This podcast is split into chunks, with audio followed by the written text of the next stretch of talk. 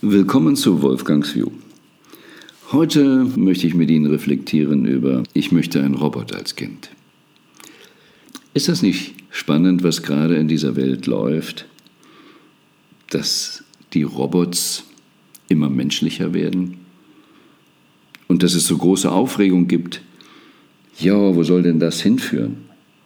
Dass manche sagen, oh, was wäre, wenn ich so einen Partner dann habe, brauche ich dann noch menschliche Beziehungen, wo geht das hin? Hm.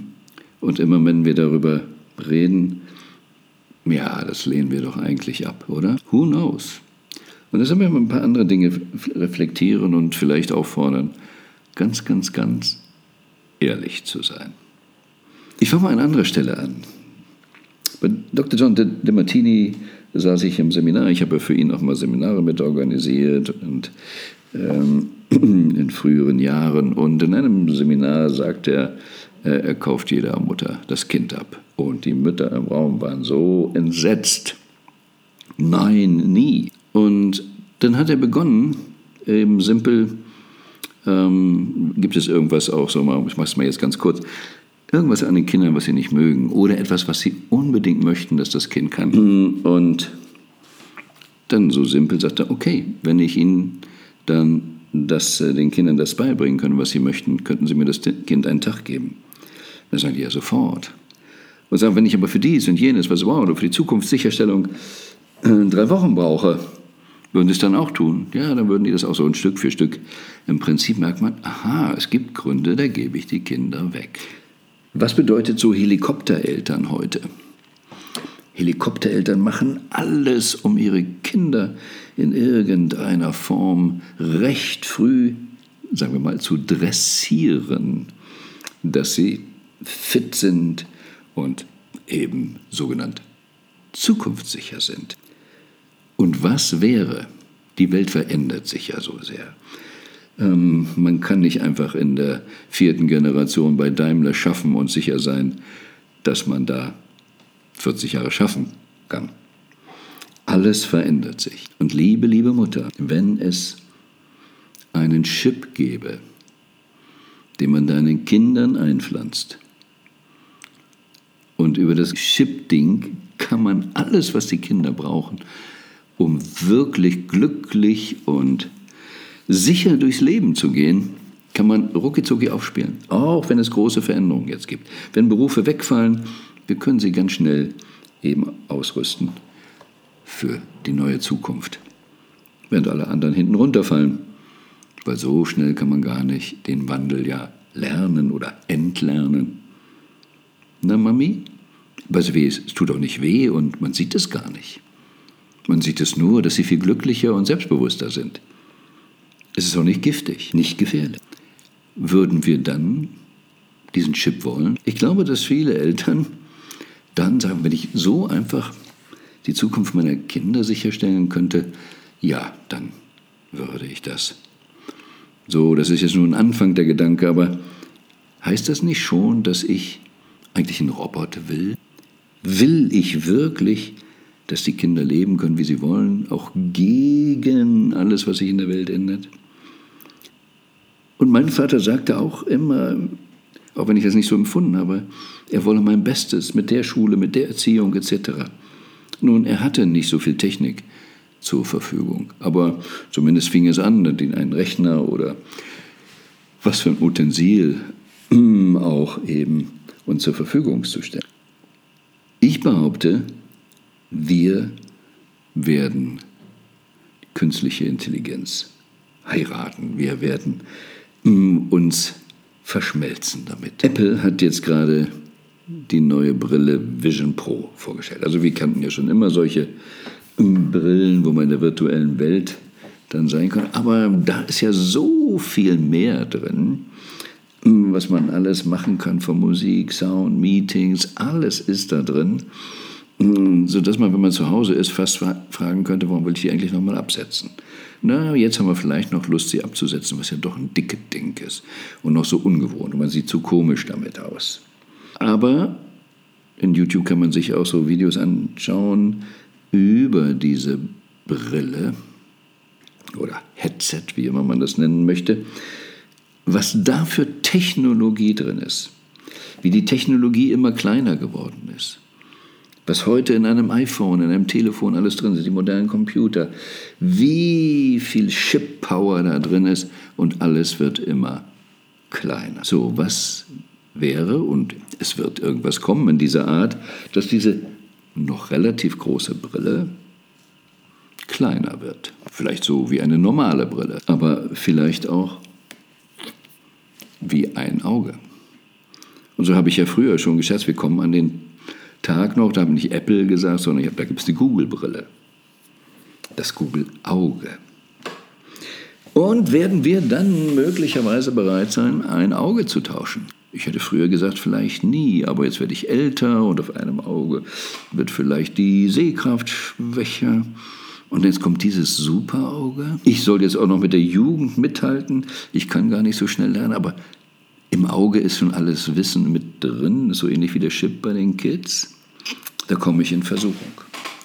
Ich bin in dieser Nachkriegszeit ja aufgewachsen und da gab es viele Menschen, insbesondere Männer, die einarmig oder mit einem Bein eben durch die Gegend liefen. Und jedes Mal, bleib mal wegen des Wortspiels beim Arm, haben wir gesagt, der Arm. Dann kamen immer bessere Prothesen, die zunächst einfach nur mal dazu dienten, naja, damit es besser aussieht, damit man nicht diesen mm, platten Jackettarm äh, auf der einen Seite hat, dass man nicht unbedingt die schwarzen Handschuhe haben musste, so eine künstliche Hand. Es wurde immer echter, sah immer natürlicher aus. Aber dann ging die Technik weiter, dass plötzlich die Hand auch sich entwickelte, dass Nerven verbunden wurden mm, mit diesem Arm und wir lernten zu greifen damit. Ein Robotarm greift und er ist so viel stärker. Er muss nicht trainiert werden. Boah, was der heute alles kann. Und plötzlich, wer ist jetzt der Arme? Der, der zwei ganz normale, schwache Arme hat? Und dann gibt es ja die Filme mit Terminator und Co. Und wow, was er das alles möglich macht. Welche Kinder würden bereit sein, solchen Arm zu tauschen? Hm. Ich kann nur sagen, ich komme immer mehr dahin. Ich habe schon mal geliebäugelt.